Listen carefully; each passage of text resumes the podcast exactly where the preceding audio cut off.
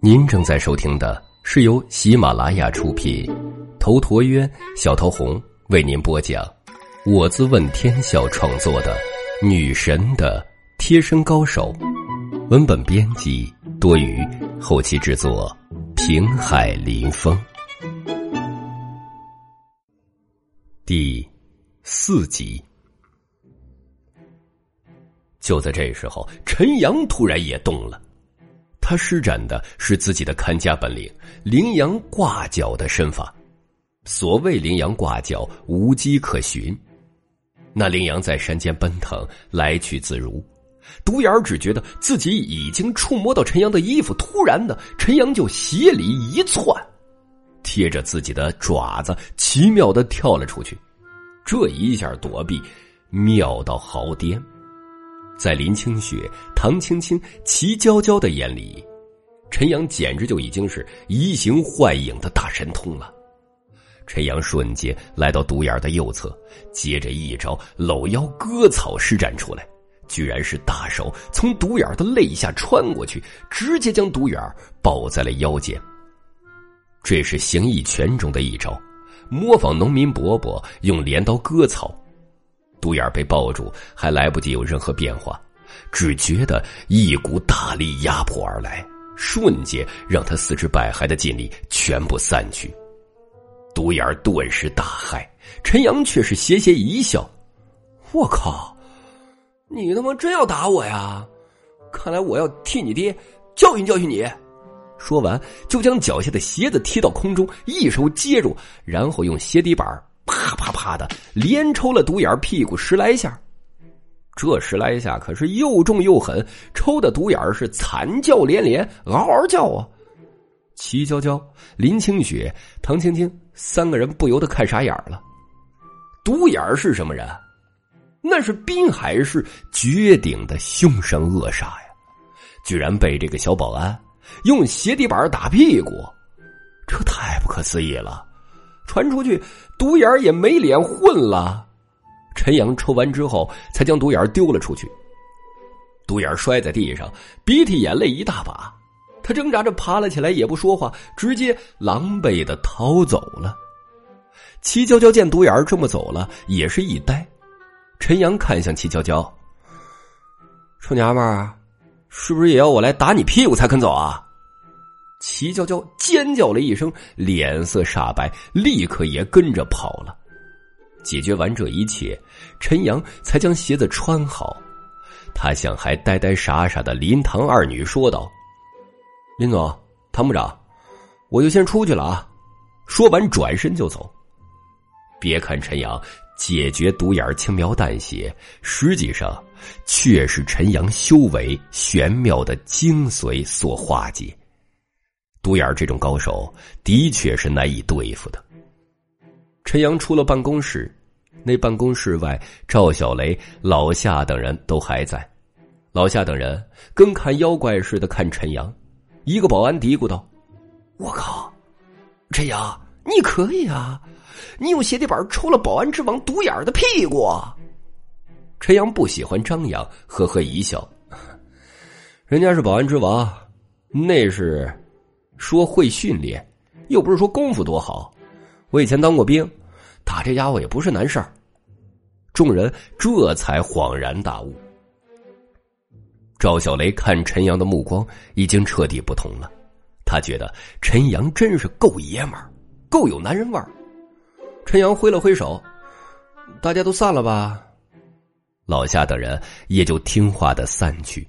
无形之中，陈阳的威严。已经形成，陈阳也就跟着离去。进入保安休息室后，老夏却是有些闷闷不乐。陈阳直接捶了老夏肩膀：“哎，老夏，想啥呢？是不是担心我抢你保安队长的位置啊？放心吧，你是我老大哥，我就是辞职不干，也不能跟你抢饭碗。”老夏还真是担心这个，闻言不由得讪讪一笑：“ 臭小子！”其余保安也对陈阳大生好感，大家又是一起说说笑笑。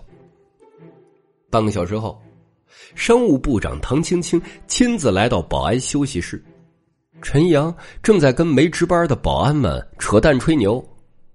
以前在越南的丛林里，那些大毒枭躲进去很难找啊，而且啊，毒枭们的装备比老子们正规军还屌。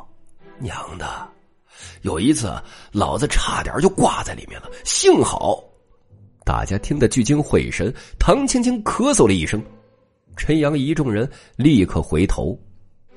唐青青穿着蓝色的仙女裙，雪白的脖子上戴了一条钻石项链，显得格外的有气质。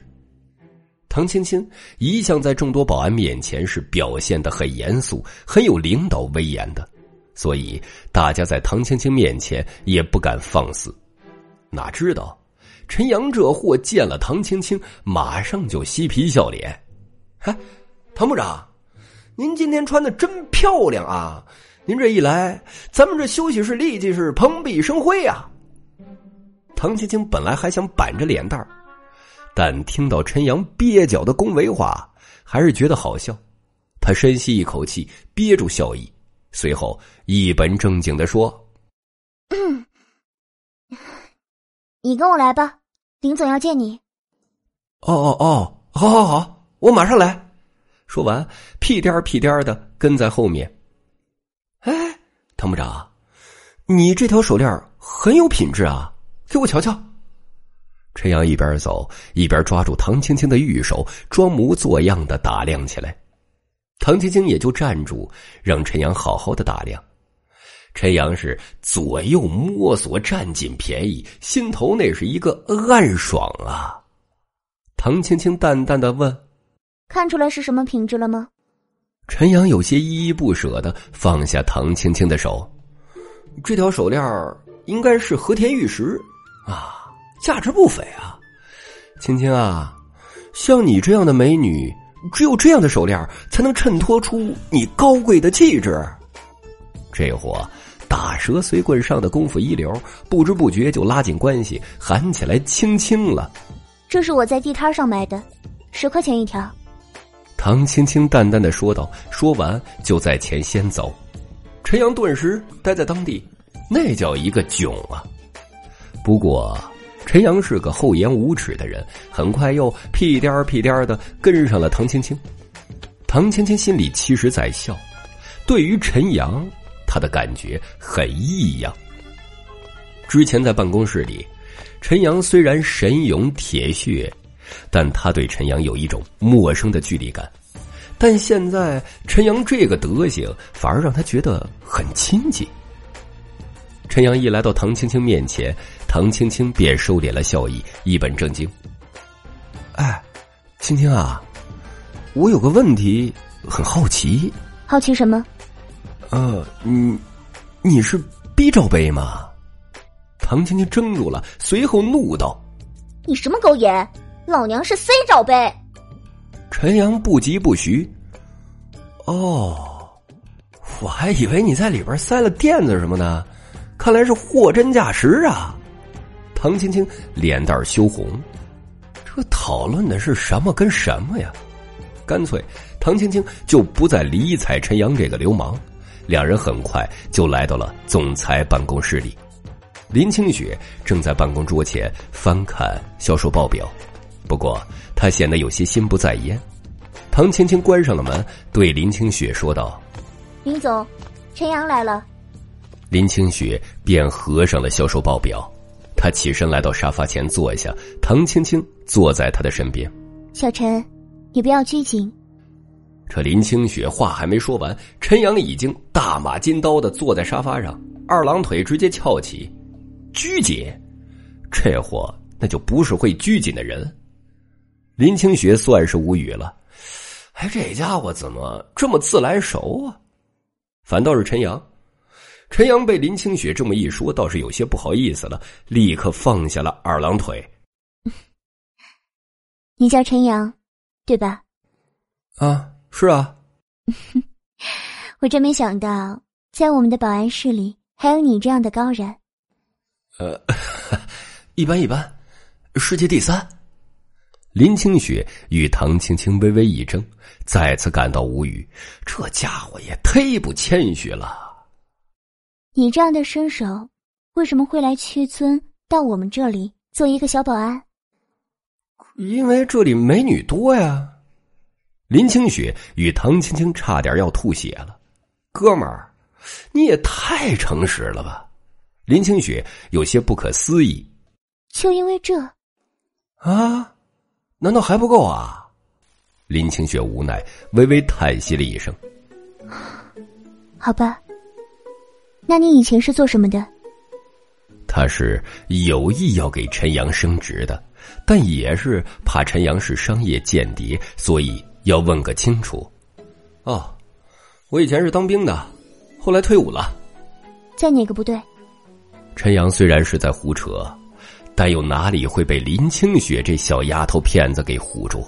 一顺溜的说道：“水阳军区野战营的，营长是蓝剑锋。”那按理说，你应该会有很丰厚的退役费用才对吧？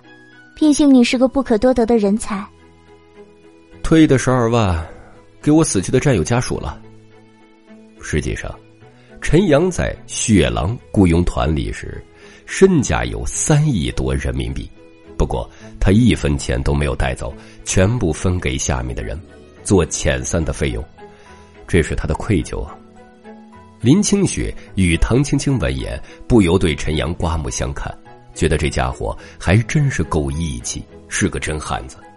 陈阳之所以这么说，也是想要取得林清雪的信任，如此才好贴身保护嘛。本集已经播讲完毕，感谢您的收听。喜欢请订阅此专辑，更多精彩内容，喜马拉雅搜索“头陀渊讲故事”。谢谢。